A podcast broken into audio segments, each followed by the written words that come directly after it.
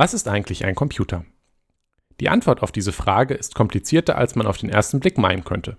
In der Informatik ist es nämlich eine ganz zentrale Frage, was genau ein Computer überhaupt berechnen kann und was nicht. Man nennt das Berechenbarkeit. Und um darüber reden zu können, müssen wir erst einmal ordentlich definieren, was ein Computer ausmacht. Und dafür brauchen wir natürlich ein schönes wissenschaftliches theoretisches Modell. Davon gibt es viele, aber das wohl verbreiteste ist die Turing-Maschine. Die Turing-Maschine wurde 1936 von Alan Turing entwickelt. Turing war ein britischer Wissenschaftler, der mit seiner Arbeit die Informatik überhaupt erst möglich gemacht hat. Neben der Turing-Maschine hat er auch in anderen Bereichen große wissenschaftliche Leistungen vollbracht. Zum Beispiel hat er im Zweiten Weltkrieg ganz zentral an der Brechung der Enigma-Verschlüsselungsmaschine der Deutschen mitgewirkt und so einen wichtigen Beitrag für den Sieg der Alliierten über Nazi-Deutschland geleistet.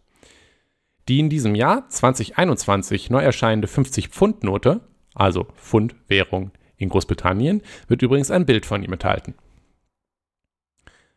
Was ist denn nun eine Turing-Maschine? Stellt euch ein Papierband vor, das in Felder aufgeteilt ist und sowohl als Speicher als auch als Ein- und Ausgabe dient. In den Feldern des Papierbands können Zeichen aus einer vorher festgelegten Liste an möglichen Zeichen stehen. Zum Beispiel könnten wir A, B und C als Zeichen erlauben. Zu Beginn steht in den Feldern des Papierbands die Eingabe der Maschine. Außerdem gibt es eine Menge an möglichen Zuständen. Die Maschine ist immer zu jedem Zeitpunkt in einem dieser Zustände. Zum Beispiel könnte eine Maschine, die ein A, B oder C einlesen kann, Zustände haben, die wir hat ein A gelesen, hat ein B gelesen und hat ein C gelesen nennen könnten. Die Namen kann man sich natürlich völlig frei aussuchen. Wir könnten sie also auch Käse, Brot und Banane nennen, aber das ist hier nur zum besseren Verständnis. Die Turing-Maschine hat jederzeit ein aktuelles Feld auf dem Papierband vor sich und einen aktuellen Zustand. Die Maschine arbeitet nun in Schritten.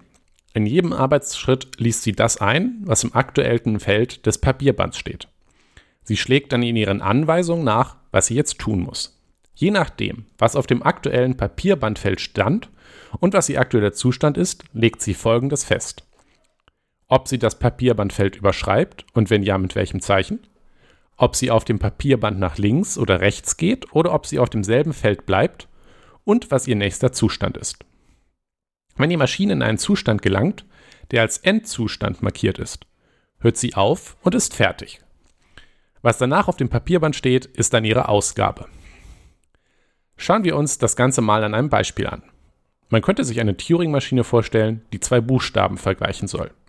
Als Eingabe auf dem Papierband erhält sie also zwei Zeichen, die jeweils ein A, B oder C sind, und die Maschine soll herausfinden, ob diese beiden Buchstaben identisch sind. Die Maschine liest nun den Buchstaben ein und geht je nachdem, was das für ein Buchstabe ist, in den Zustand hat ein A gelesen, hat ein B gelesen oder hat ein C gelesen. Sie bewegt sich dann in das nächste Papierbandfeld.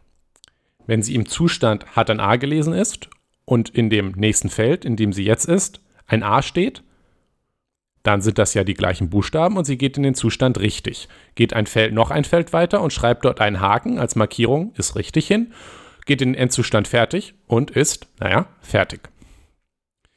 Wenn aber ein B oder ein C da steht, dann sind die Buchstaben ja nicht gleich. Dann geht sie stattdessen in den Zustand falsch und schreibt ins nächste Feld ein Kreuz.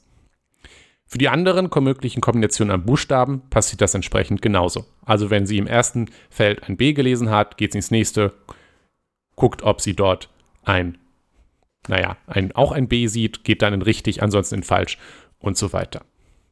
Wenn die Maschine fertig ist, steht also immer, wenn die zwei Buchstaben gleich waren, im Feld hinter den Buchstaben ein Haken als Markierung für richtig und ansonsten ein Kreuz als Markierung für war falsch.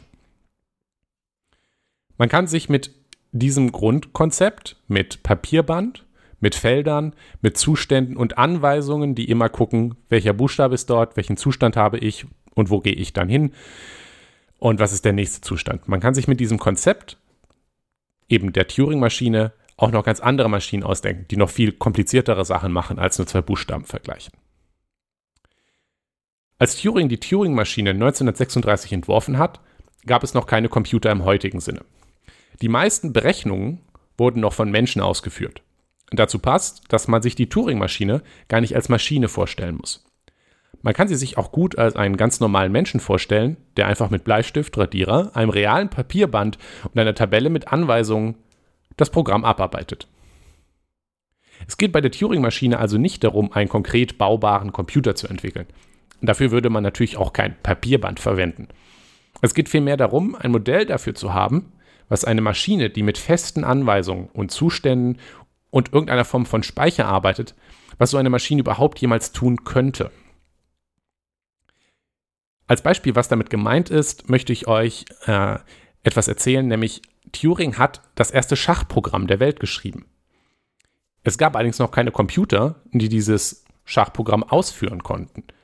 Also hat Turing das Programm selber im Kopf mit Stift und Papier und die ausgeführt und die Züge dann per Hand, also ein normaler Mensch, in Spiel gegen andere Menschen ausgeführt und teilweise sogar gewonnen.